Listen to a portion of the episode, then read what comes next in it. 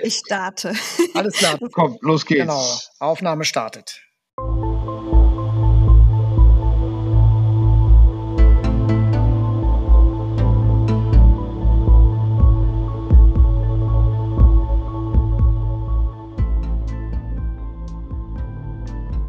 Hallo und herzlich willkommen zu einer neuen Folge unseres Podcasts Rechtsmedizin, Dichtung und Wahrheit. Bei uns dreht sich alles rund um die Rechtsmedizin und ihre Mythen. Mein Name ist Vanessa Nischig und wie gewohnt habe ich auch heute wieder den Direktor des Rechtsmedizinischen Instituts in Frankfurt am Main an meiner Seite, Professor Marcel Verhoff. Hallo Vanessa, hallo liebe Zuhörer.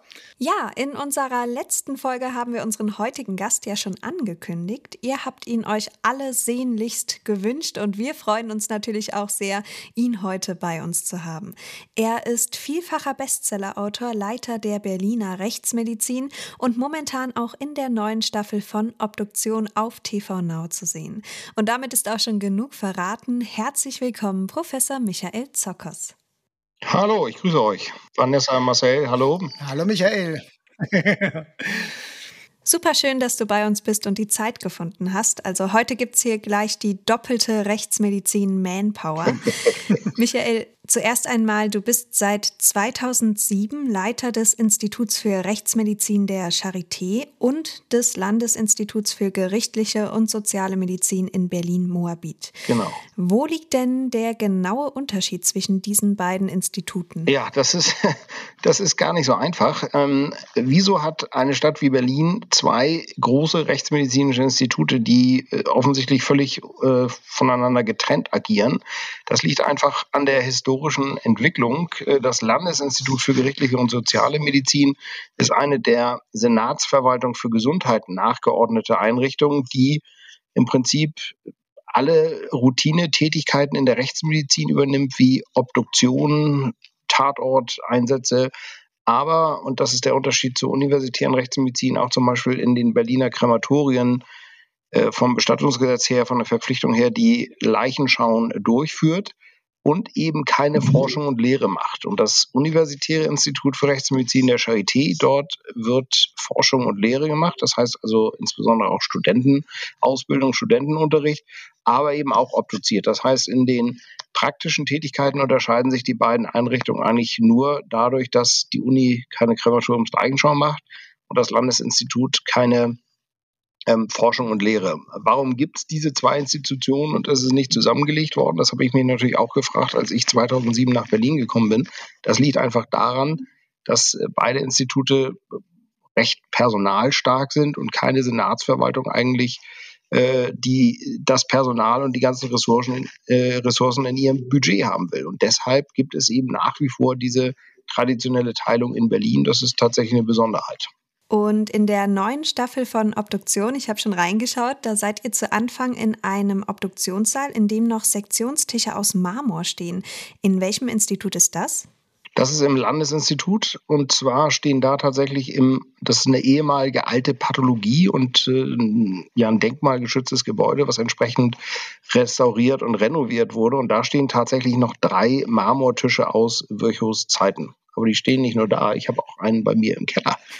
Ein Marmortisch, auf dem, ohne Witz, auf dem Virchow seziert hat. Und zwar war ich vor ein paar Jahren in der Pathologie und äh, da kam ein Sektionsassistent, den ich kenne, auf mich zu und sagte, hier, unsere Sektionstische werden Montag rausgerissen und weggeschmissen. Willst nicht einen haben? Und ich gesagt, natürlich will ich einen haben. Aber das Ding wiegt, ich weiß nicht wie viele Tonnen, da brauchte ich einen äh, Schwerlasttransport, der das ganze Teil dann zu mir nach Hause gekarrt hat. Der sollte wirklich vernichtet werden. Also unfassbar. Wirklich mal drauf geschnitten.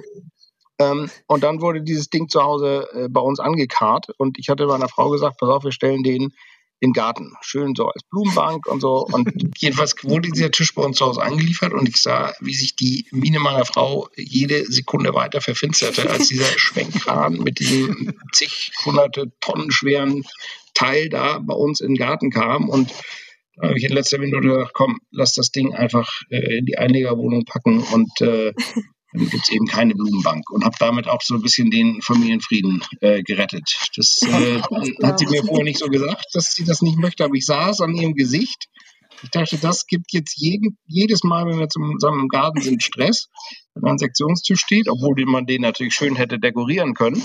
Aber zwei Jahre später habe ich dann die Grabsteine meiner Großeltern in den Garten gestellt und das äh, wurde dann auch ohne Knurren und Murren akzeptiert, ja. Ja, da ist auch etwas mehr emotionaler Hintergrund. ja, aber nicht für meine Frau, die kannte die auch nicht. Weder okay. noch Wirkung. okay. Ja, aber beide Institute, um nochmal zurückzukommen, sind aber auch verbunden. So kann man sich das vorstellen. Richtig. Beide Institute sind an einem Standort. Das war vorher nicht äh, der Fall. Da waren sie getrennt. Äh, da bestand eigentlich gar keine räumliche Verbindung. Und ich habe dann das Institut für Rechtsmedizin auf diesen Standort in Moabit gelegt, in direkter Nachbarschaft zum Landesinstitut. Einfach auch aus Praktikabilitätsgründen dann. Ja klar, also das war für mich, mein, mein Vorgänger hat das gemacht, der ist dann wirklich durch die ganze Stadt immer gefahren, aber da kriegst du ja gar nicht mit, was so läuft. Und du musst ja auch vor Ort sein im Sektionssaal. Du musst ja wissen, wenn Tötungsdelikte seziert werden. Du musst äh, als Chef halt auch da sein, um für Rückfragen da zu sein. Und wenn du dann zwei, drei Tage die Woche gar nicht im Institut bist, äh, ist das sicherlich nicht äh, der Idealzustand. Und deshalb, es hat lange gedauert, ähm, bis wir dann auch einen eigenen Sektionssaal hatten von der Uni aus. Wir haben dann im Landesinstitut mitseziert, aber wir haben jetzt tatsächlich die komfortable Situation, dass wir zwei Sektionssäle mit insgesamt neun Sektionstischen haben und die sind auch tatsächlich alle jeden Tag morgens belegt. Okay, mhm. wow. Das ist ja ganz beeindruckend. Aber es ist äh, wirklich so, noch äh, wie wir damals äh, vor gar nicht so langer Zeit äh, da lang gegangen sind, dass praktisch das, die Kühlung die beiden Häuser verbindet oder die beiden genau. Institute, ja. Genau. das ist tatsächlich so, durch ja. die Kühlung, äh, die beiden Häuser stehen nebeneinander und durch die Kühlung wurde dann einfach ein Verbindungsgang gesetzt und deshalb können sich eben auch beide Institute an den Leichen bedienen quasi. Das war auch so ein bisschen die Überlegung, mit Synergien zu schaffen, dass man gemeinsam Kühlraum hat und eben auch ein gemeinsam zugängliches CT von beiden Häusern. Wer sich also mal ein Bild von den Obduktionssälen in den beiden Instituten machen möchte, der sollte also unbedingt mal in Obduktion reinschalten. Aber zur Serie an sich kommen wir später auch nochmal. Werfen wir zunächst einmal einen Blick zurück an den Anfang deiner Karriere. Eine Frage, die du bestimmt nicht zum allerersten Mal heute hörst, aber die wir natürlich auch gerne von dir beantwortet haben möchten. Wie bist du denn letztlich in der Rechtsmedizin gelandet? War das schon dein Kindheitswunsch oder wie kam es dazu? Also ein Kindheitswunsch war es jetzt bewusst nicht. Ich habe schon immer mich auch als Kind für Archäologie interessiert, für Naturwissenschaften, für irgendwelche äh, toten Tiere und ausgestopften Tiere und Naturkundemuseum und so. Das finde ich auch nach wie vor total spannend. Also ich renne gerne überall auf der Welt, wo ich bin, in Naturkundemuseen und, und schaue mir da alles an.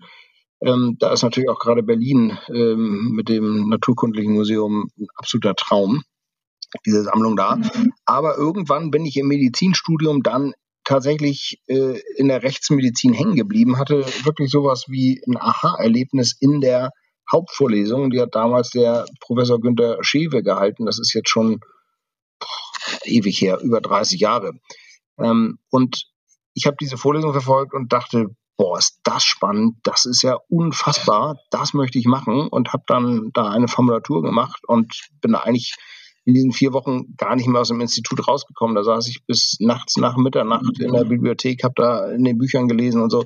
Und das war eigentlich so für mich so dieser äh, wirklich wie so ein Weckruf, dass ich wusste, das ist genau das, was ich machen will.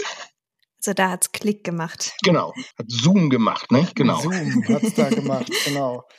Aber das ist dir schon bewusst, Michael, dass äh, ich meinen, meinen ersten Kontakt mit der Rechtsmedizin ebenfalls in Kiel hatte. Ne? Das weiß ich. Du, äh, genau. Der, der, kam ja aus Gießen, glaube ich, der Schewe. Genau, ne? der war nämlich vorher und ganz früher aus Frankfurt. Und da schließt sich der Kreis natürlich wieder. Und 72 ist der dann Chef in Gießen geworden und 88 nach Kiel gegangen. Ne? Und äh, früher war das eben zur Gießener Zeit mein unmittelbarer Nachbar. Ne? Ich bin mit den Kindern von ihm im Kindergarten gegangen und ja, und so hatte sich das damals ergeben, weil äh, ich Formulatur in der Rechtsmedizin, dann habe ich ihn äh, Günther einfach mal angerufen und gesagt, ja, dann komm doch nach Kiel, machen wir hier und so. Und dann habe ich 95 da meine äh, Formulatur gemacht. Ne? Und äh, hätten wir über den Weg laufen können. Ne? Ich würde über den Weg laufen können. Ich bin, ich habe 95 mein Studium in Kiel beendet, habe in der Rechtsmedizin da promoviert habe da bei seinem Vorgänger, bei dem Oskar Grüner, äh, die äh, meine Doktorarbeit gemacht, aber da hätten wir uns tatsächlich über den Weg laufen können. Ja, ich habe sowieso gestern Abend gerade überlegt, Marcel, wie lange wir beide uns kennen. Ich glaube, das war so 1999 oder 2000.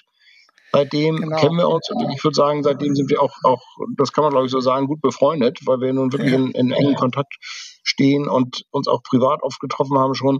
Und das war doch bei dieser Tagung da in der Schweiz, wo wir dann auf einem See rumgefahren sind, nicht? Von, von Bern aus, glaube ich.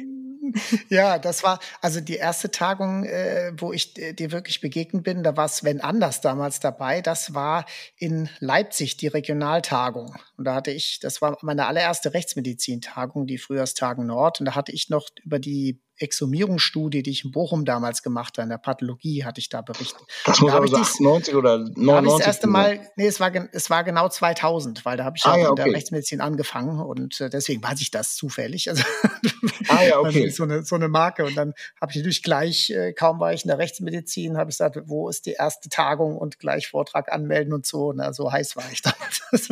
ja, super. Ja, und dann muss das 2001 gewesen sein, da in, wie hieß denn dieser See, auf dem wir da rumgefahren sind? War das nicht der Thunersee? Ja, das war ich glaube ja. Berner Tagung, Interlaken war das äh, Interlaken, genau, so hieß das, genau. so hieß das, Interlaken, ja. Und das war, ja, ich meine, ihr Hamburger, das war ja wie Klassenfahrt für euch. Ihr wart ja unfassbar viele, die damals, naja, gut, aber das ist eine andere Geschichte. Ah, das sind jetzt Interner, das wird jetzt zu viel. Ja, ja gerne mehr davon. Naja, aber ich glaube, die, die verrückteste Geschichte war ja damals, äh, dass wir irgendwie haben wir über so ein bisschen über die süddeutschen Kollegen, ich nenne jetzt nicht die größte Stadt in Süddeutschland hergezogen, weil da ist immer alles so schickimicki und so. Und da haben wir gewettet, wenn wir denen erzählen, dass dieses Lokal, und das war wirklich das grottigste Lokal von ganz Interlaken, eine ehemalige Eisdiele, die ein Albaner gemietet hat, da war nichts los. Rockos oder so, ne? Rockos. Genau, und wir haben verbreitet, das sei die, die Innenkneipe von Interlaken. Ja. Und alle haben es geglaubt. Und, und dann war jeden Abend. Jeden Abend war das voll. Der Typ wusste nicht, was passiert. Nach dem zweiten Abend hatte der nichts mehr zu trinken, hat groß nachbestellt und Rockos hieß das. Ich glaube, das hieß Rockos, da bin ich mir sicher. Wahnsinn. ah, okay, wir kommen irgendwie vom Thema ab. Super, das ist ja das ist 20 Jahre her jetzt, Marcel.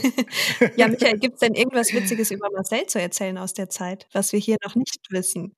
Ja, aber nichts, was man hier wirklich äh, vor dem Publikum erzählen kann. Da haben, wir, da haben wir alle so unsere unsere kleinen Päckchen zu tragen, aber dafür kennen wir uns zu gut, als dass ich jetzt hier irgendwie reinreißen würde.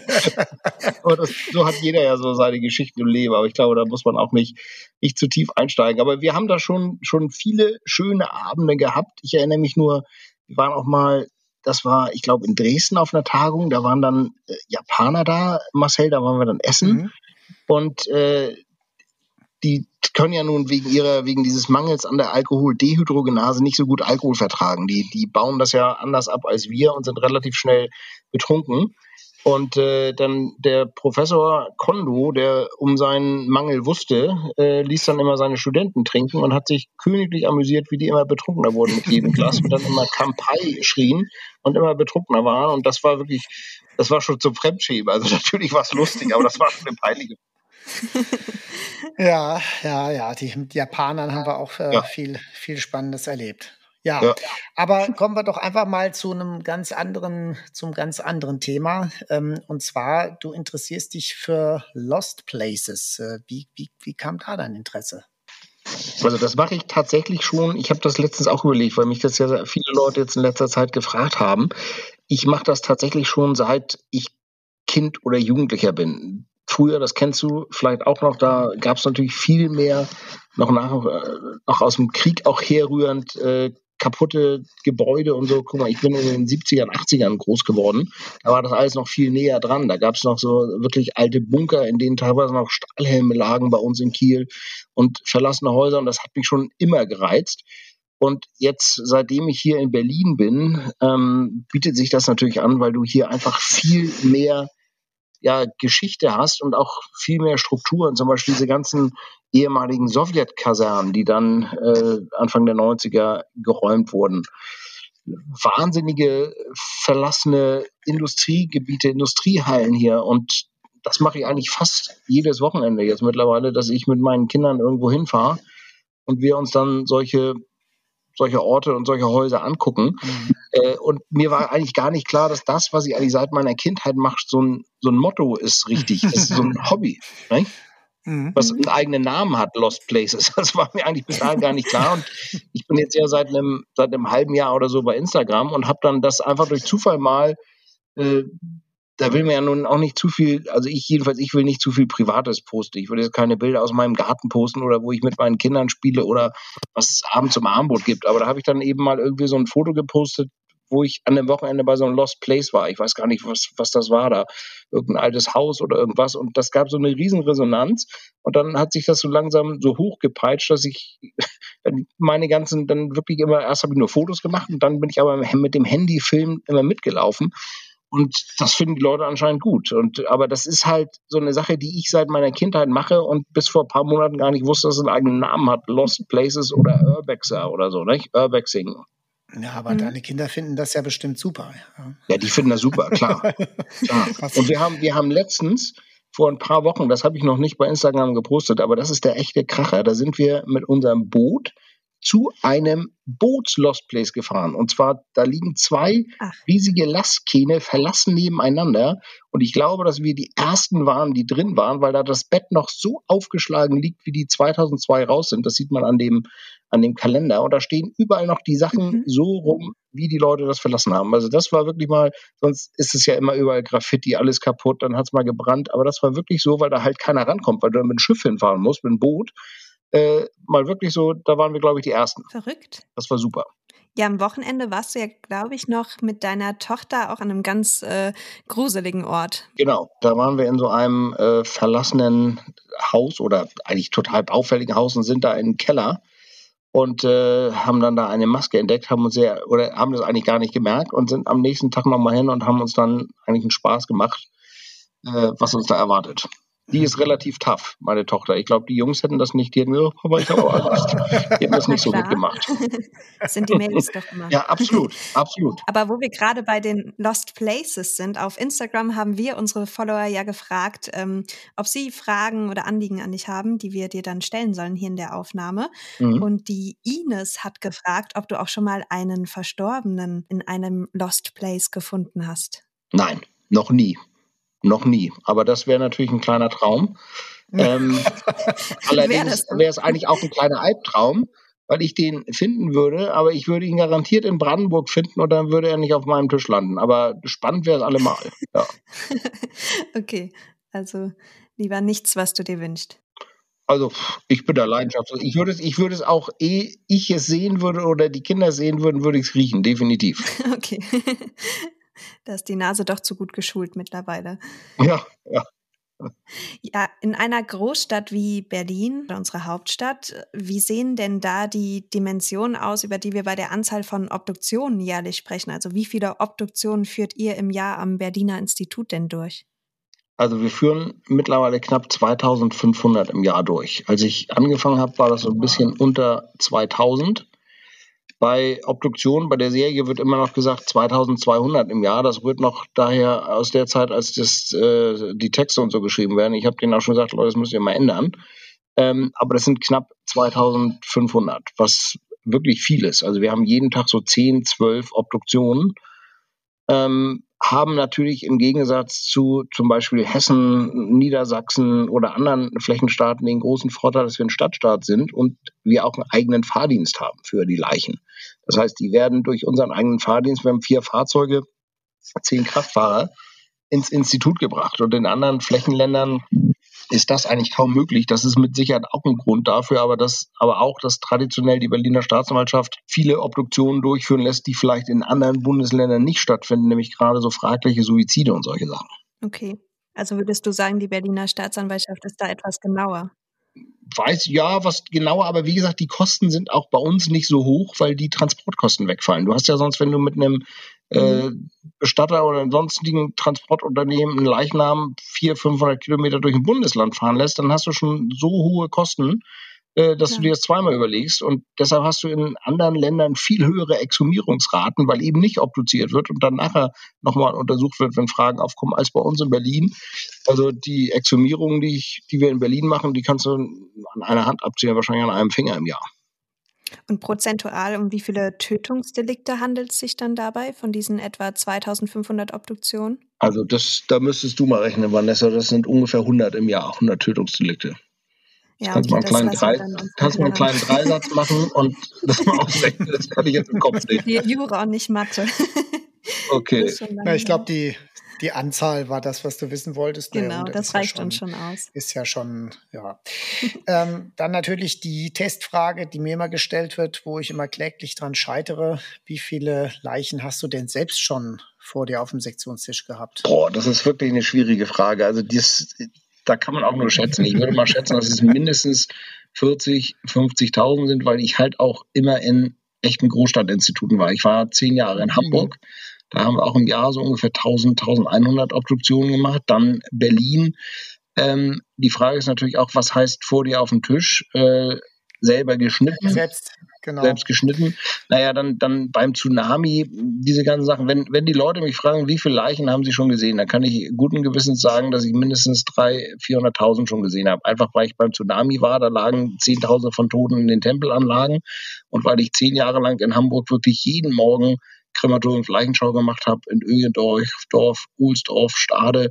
Das waren dann immer so pro Krematorium so 70, 80 Leichen. Und da kommt natürlich richtig was zusammen. Mhm. Aber das sind die, bei denen ich die Leichenschau gemacht habe. Da würde ich wirklich sagen, das sind so 300.000, 400.000. Aber ansonsten seziert würde ich mal schätzen, weil ich nun auch nach wie vor mitseziere. Zwar nicht jeden Tag, aber schon äh, regelmäßig. Das sind so, ich würde so 30, 40.000 sagen oder so. Aber das ist tatsächlich was, wo ich, wo ich nicht mitgezählt habe. Na gut, das äh, macht mir sehr, sehr sympathischer, noch sympathischer, weil ich kann dir auch die aktuelle Zahl nicht sagen. Wir haben einen Kollegen, der, der, der konnte das jeden Tag sagen. Der hat dann nämlich Buch geführt, der konnte dir immer die Zahl vorbeten. Hast du eine Idee, wer das sein könnte? Bei dir? Mhm. Auf Frankfurt? Also, nee, früher in Gießen, aber jetzt wird es natürlich dann schon enger. Äh, Manfred Risse. Genau, den kennst du auch gut. Und der hat jede, jede, der hat so ein Buch gehabt und jede Sektion eingetragen, immer noch. Und der konnte dir immer genau die, die Anzahl sagen. Das finde ich beneidenswert, wenn du das kannst. Das, das habe ich verpasst und ich könnte es auch nicht mehr rekonstruieren. aber ich hatte auch so ein Buch in der Zeit, in der ich noch wirklich viel wissenschaftlich publiziert habe. Das hatte ich immer in der Tasche. Und jeden Fall, wo es irgendwas Besonderes war, habe ich die Sektionsnummer aufgeschrieben und ein paar Worte dazu. Und äh, hatte danach einen riesen Fundus, aus dem ich schöpfen konnte.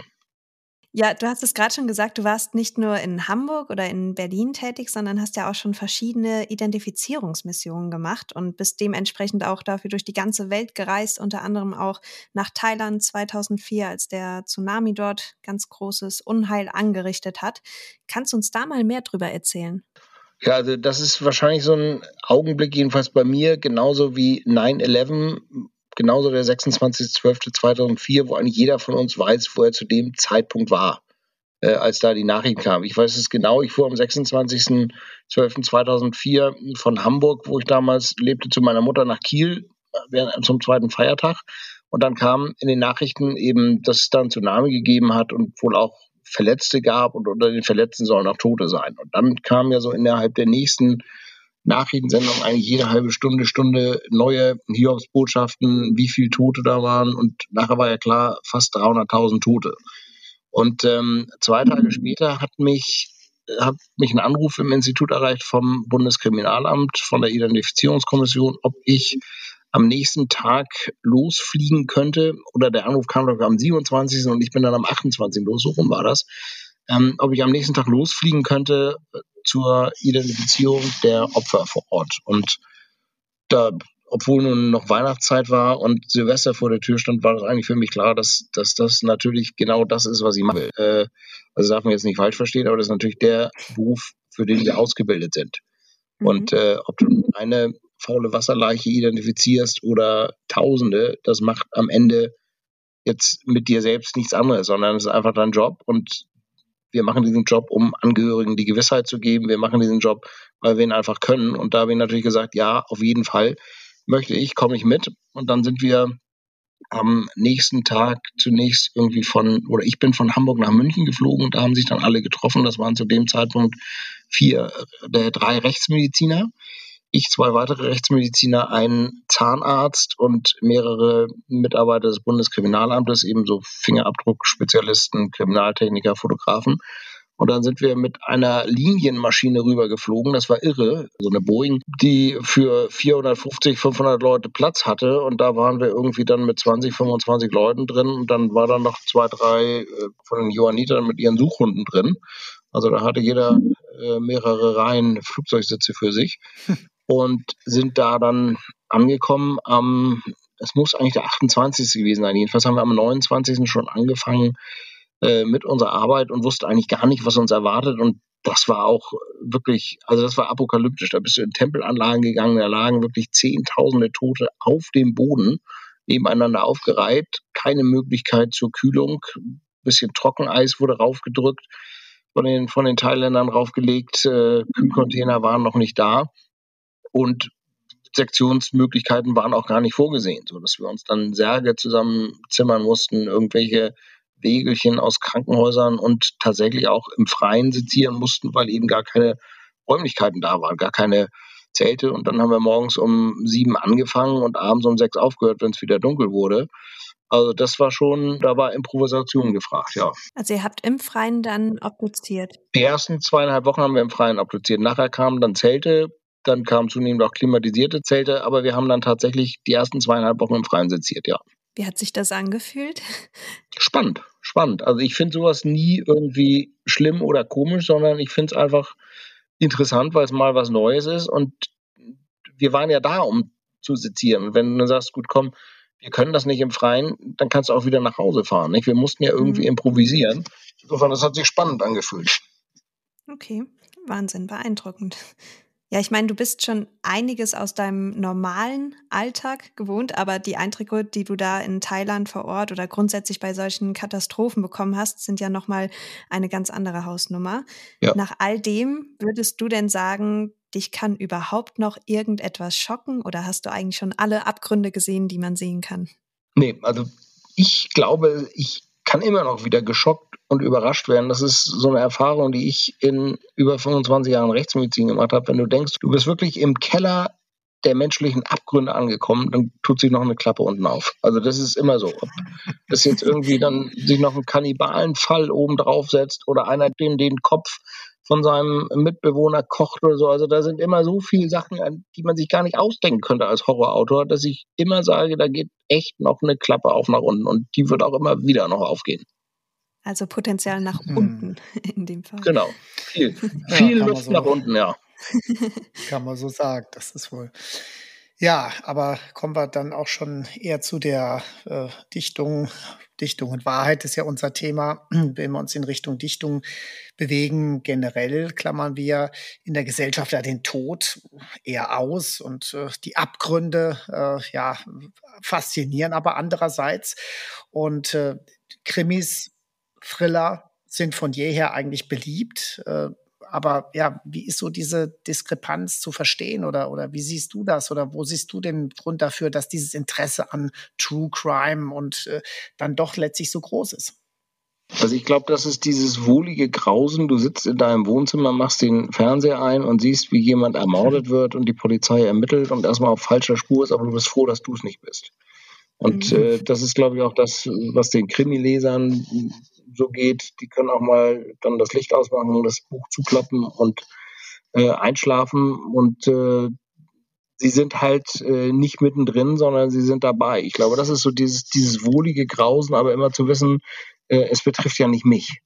Das ist so, glaube ich, der Punkt. Und True Crime ist eigentlich so die logische Weiterentwicklung von den Krimis, die man aus, aus der Kriminalliteratur in Deutschland kennt oder eben auch Tatort, solche Sendungen im Fernsehen, Krimis im Fernsehen, dass jetzt natürlich noch so ein bisschen so ein Kick raufgesetzt werden muss und der ist immer da, wenn gesagt wird, nach wahren Begebenheiten. Jeder, der einen Film guckt, wo am Anfang steht, nach wahren Begebenheiten oder basierend auf einer wahren Geschichte, der guckt das zumindest die ersten Minuten anders, mit anderen Augen, als wenn du weißt, ach, das hat sich irgendjemand ausgedacht in seinem Kämmerlein am Schreibtisch. Da hat sich der Fitzek mhm. wieder eine schöne Geschichte ausgedacht, aber die stimmt halt nicht.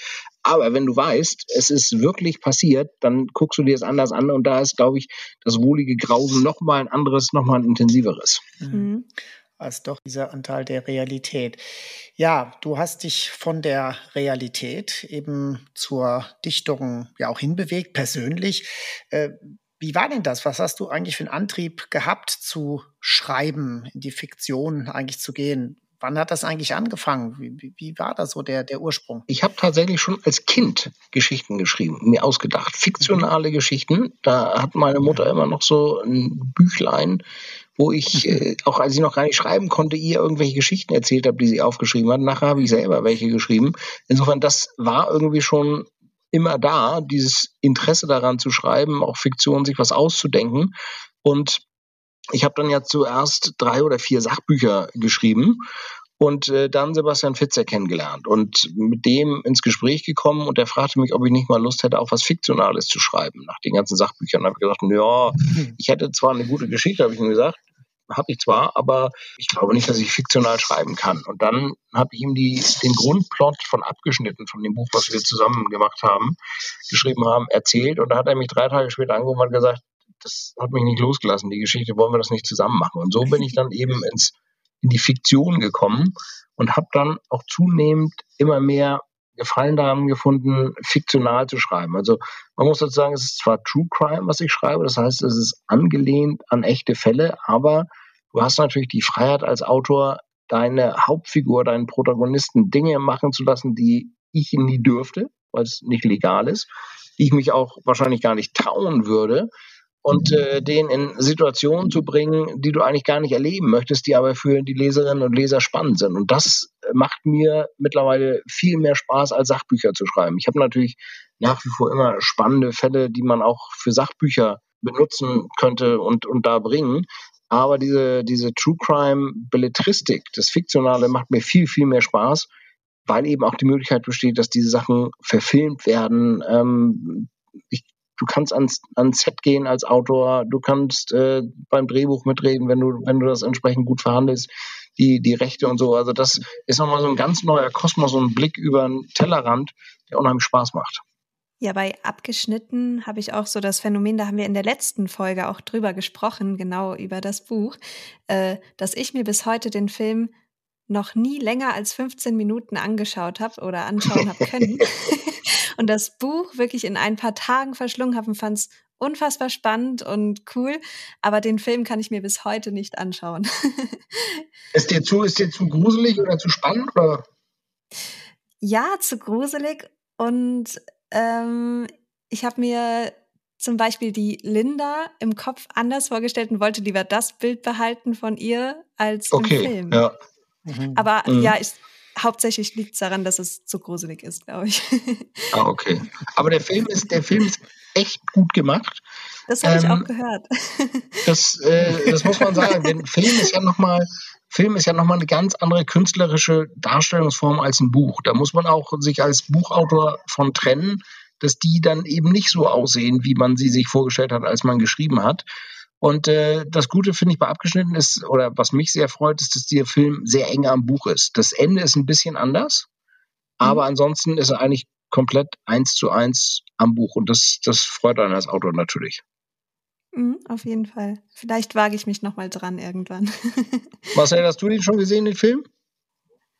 Uh, pf, nee, aber ich habe das Buch gelesen. Das war Was? Nee, und ich mache das. Oh, Marcel, mal nachholen. Los, Ganz los. schlechte Vorbereitung für heute. Ja, genau. Ganz schlechte Vorbereitung hier. Also, Läuft auf Netflix auf jeden Fall. Netflix. Lass mich doch mal ausreden. Also bei mir ist immer so, bei mir ist wirklich immer so, wenn mir ein Buch sehr gut gefällt, dann sehe ich den Film konsequent nicht. Bei mir geht es auch immer so, dass dann einfach meine Fantasie so gestört wird dadurch. Also was weiß ich, von Herr der Ringe angefangen über äh, unendliche Geschichte oder immer die, was ich in, kind, in der Kindheit gelesen habe. Ähm, wenn ich auch mal Filme nur angefangen habe, war ich eigentlich immer enttäuscht davon. Okay. Ja, und deswegen mache ich das also grundsätzlich äh, nicht mehr seit vielen Jahren. Ich lese einfach die Bücher nicht. Äh, Quatsch, ich äh, sehe einfach den Film nicht, wenn ich das Buch gelesen habe, so rum. Und ja, also deswegen werde ich mir den Film auch nicht ansehen. was, was ich finde, was, was gar nicht geht, äh, ist, wenn du erst den Film guckst und dann ein Buch liest. Das ist schlimm. Ja, das, ja, das, das geht stimmt, nicht. Das geht ja. nicht. Mhm. Ja. ja. ja. Also lieber lesen. Genau. genau.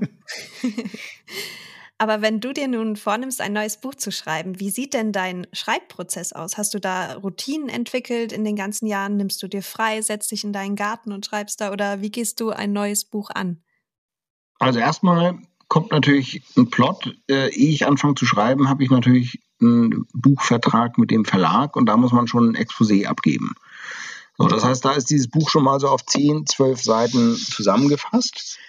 Ähm, ich sammle die ganze Zeit, wenn wir irgendwelche spannenden Fälle, spannenden Tötungsdelikte und so haben, sammle ich einfach die Unterlagen, die Akten, auch mal was in der Zeitung steht über die Gerichtsverhandlungen, sowas. Das, da habe ich so, so große Kartons, wo ich für einzelne Bücher Dinge sammle, wo ich dann auch zurück drauf zurückgreifen kann.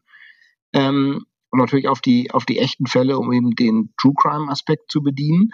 Aber ich habe äh, erstmal so ein 10-, 12-seitiges Exposé. Und was ich von Sebastian Fitzek gelernt habe, ist, das Buch muss immer eigentlich fast komplett sein. Du hast ein zwölfseitiges Exposé, was fast komplett ist, dann schreibst du weiter. Aber es ist immer eine eigentlich fast in sich geschlossene Geschichte, was tödlich sein muss. Ähm, und das ist mir auch einmal passiert, ist, wenn du anfängst zu schreiben und gar nicht weißt, wo du rauskommst. Weißt du?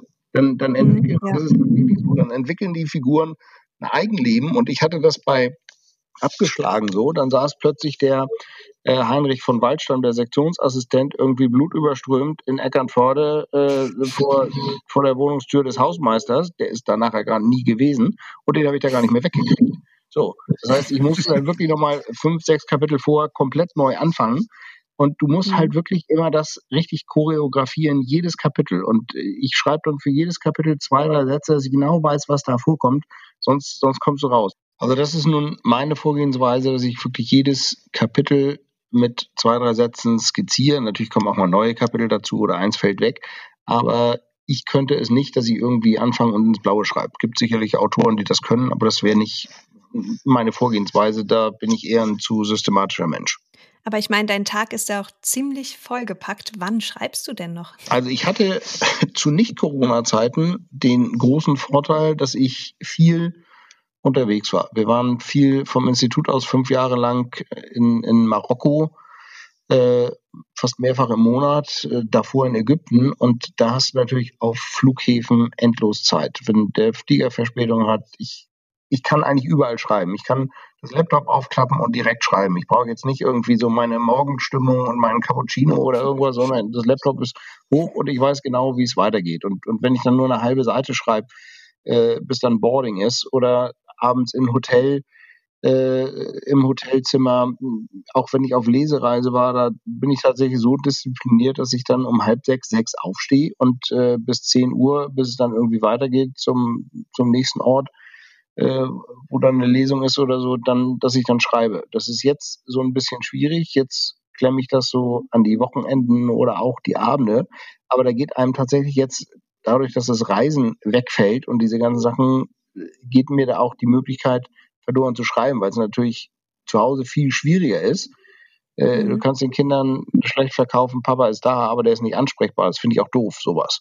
So, das, das war halt vor ideal. Wenn, oder auf einer Buchmesse oder so. Nicht immer, wenn irgendwelche Events waren oder Kongresse oder so. Ich weiß noch, bei dem Kongress in Kiel vor ein paar Jahren, bei der Frühjahrstagung, Marcel, da saß ich mhm. da schön im Steigenberger im Innenhof mhm. äh, und hab, hab da auf, ins Laptop äh, abgeschlagen reingehackt. Ähm, da muss ich mich jetzt so ein bisschen neu aufstellen. Da muss ich mal sehen, wie das geht. Das äh, wird sicherlich nicht ganz so einfach oder die Reisetätigkeit geht mal wieder los. Ja, oder doch mehr zu Hause, ja. Aber ich meine, trotz Corona und trotz der ganzen Umstände hast du in diesem Jahr allein schon zwei Bücher herausgebracht. Kaltes Land, dein neuer Kurzthriller, und Die siebte Zeugin. Genau, siebte Zeugin habe ich mit Florian Schwieger zusammen, Freund von mir, der Strafverteidiger, geschrieben. Das haben wir aber auch schon lange vor Corona angefangen zu schreiben. Also das äh, war dann, als Corona losging, war es schon relativ weit gediehen und Kaltes Land ist ja ein Kurzthriller, hat äh, bisschen was über 100 Seiten und ist tatsächlich so eine rasante Geschichte, das ging irgendwie nebenbei. Aber das sind eben nur 100 Seiten. Das hat dann, das hat so die Dicke von einem Drittel bis ein Viertel meiner sonstigen Bücher. Ja, aber trotzdem, immerhin. Immerhin, ja. Aber wie gesagt, das, äh, das war halt ein Luxus dann, diese Reisetätigkeit, weil du da viel Zeit hast, wo du blöd rumhängst. Und ich dann irgendwelche Daddelspiele auf meinem Handy mache oder irgendwelchen Schwachsinn, äh, dann nutze ich die Zeit lieber effektiv. Ja, das hört sich ja sehr effektiv an. Und äh, ja, wenn man das kann, manche können es ja nicht, aber ja, mir geht's eigentlich auch so. Wenn ich die Gelegenheit habe, Rechner aufklappen, kann ich was arbeiten. Genau, aber genau. Gut. Ja, das ist auf jeden Fall eine gute Eigenschaft und praktische Eigenschaft, gerade was das Zeitmanagement betrifft. An dieser Stelle, wenn es gerade am spannendsten wird, soll man bekanntlich ja aufhören. Wir machen hier einen Cut. Das war also der erste Teil unseres Interviews mit Professor Michael Zockers, dem Bestsellerautor und Leiter der Berliner Rechtsmedizin. In der nächsten Woche folgt dann Teil 2 und ihr dürft auf jeden Fall sehr gespannt sein. Aber wir beenden natürlich keine unserer Folgen ohne unser Ritual der Quizfrage am Ende einer jeden Folge, in der wir einen Mythos der Rechtsmedizin aufklären. Ist es Dichtung oder Wahrheit, dass es in der Frankfurter Rechtsmedizin im Keller eine Nachtwache für die Leichen gibt? Das hast du beim letzten Mal unsere Hörer und Hörerinnen gefragt, Marcel. Ja, und wer den Film Nightwatch kennt, der könnte das glauben und eigentlich wäre das sogar angemessen, aber das würde heute niemand mehr bezahlen. Und äh, wir haben also eine Situation, dass wenn nachts Leichen eingeliefert werden, das in Begleitung der Polizei passiert, die dann mitfährt, die auch einen entsprechenden Schlüssel hat, der dann aktiviert werden kann. Und so sieht die Realität aus. Also die Nachtwache, wie sich äh, das viele vorstellen, wie man es in gruseligen Filmen schon gesehen hat, die gibt es leider nicht, schon lange nicht mehr. Also kein Student, der mehr vom Lazarus-Phänomen überwältigt wird. So ist es, genau. Ja, lieber Michael, hast du denn spontan auch noch eine Quizfrage, die du unseren Hörern und Hörerinnen gerne stellen möchtest? Welche Farbe hat der ägyptische Totengott Osiris auf den altägyptischen Darstellungen und warum? Okay. Spannende Frage. Das ist dir jetzt so ganz spontan direkt eingefallen. Ja klar, ich wusste ja nicht, dass ihr mit sowas kommt. Okay, Sonst hätte ich doch klar. was viel Besseres gehabt für euch. Wisst ihr doch. ja, das, ist, das ist doch, aber das ist doch schon super gut, die Farbe. Das war's dann auch schon für heute. Jo. Lieber Michael, ganz, ganz herzlichen Dank, dass du heute bei uns warst. Es hat wirklich sehr viel Spaß mit dir gemacht. Sehr, sehr gerne. Ich danke euch. Das war toll. Die Zeit verging wie im Fluge. Ja, sowas von. ja, das geht immer sehr schnell und, und war nett, dass wir uns so mal wieder äh, gehört haben. Gesehen ja nicht, aber hoffe jetzt bald äh, werden bessere Zeiten kommen, wenn wir komplett geimpft sind und wenn alles gelockert wird und dann auch mal wieder in echt. Dann geht's mal wieder auf Kongresse, dann haben wir wieder ein paar schöne Geschichtchen. Genau. genau Alles klar. Sowieso. Und wenn euch diese Folge mit Professor Michael Zockers, Bestsellerautor und Leiter der Berliner Rechtsmedizin gefallen hat, dann abonniert uns doch gerne auf der jeweiligen Plattform, auf der ihr unseren Podcast hört. Hinterlasst uns euer Feedback dort und wenn ihr weitere Informationen zu den Themen aus unseren Folgen erhalten möchtet, dann folgt uns unbedingt auch auf Instagram. Da findet ihr uns unter Rechtsmedizin Podcast. Michael, du bist ja auch ganz schön aktiv auf Instagram. Genau. Dich findet man dort unter Dr. Zockers. Abonniert auch unbedingt seinen Kanal. Bei dir kann man wortwörtlich sagen, du nimmst deine Follower und Followerinnen wirklich mit bis in den Obduktionssaal. Also nichts für schwache Nerven. Hin und wieder gibt es zum Durchatmen Fidi, deinen kleinen Hund, zu sehen. Aber schaut unbedingt mal bei ihnen vorbei. Es lohnt sich auf jeden Fall. Wir wünschen euch nun ein schönes Wochenende und wir hören uns schon in der nächsten Woche wieder. Macht's gut, ihr beiden. Danke. Bis dahin. Tschüss.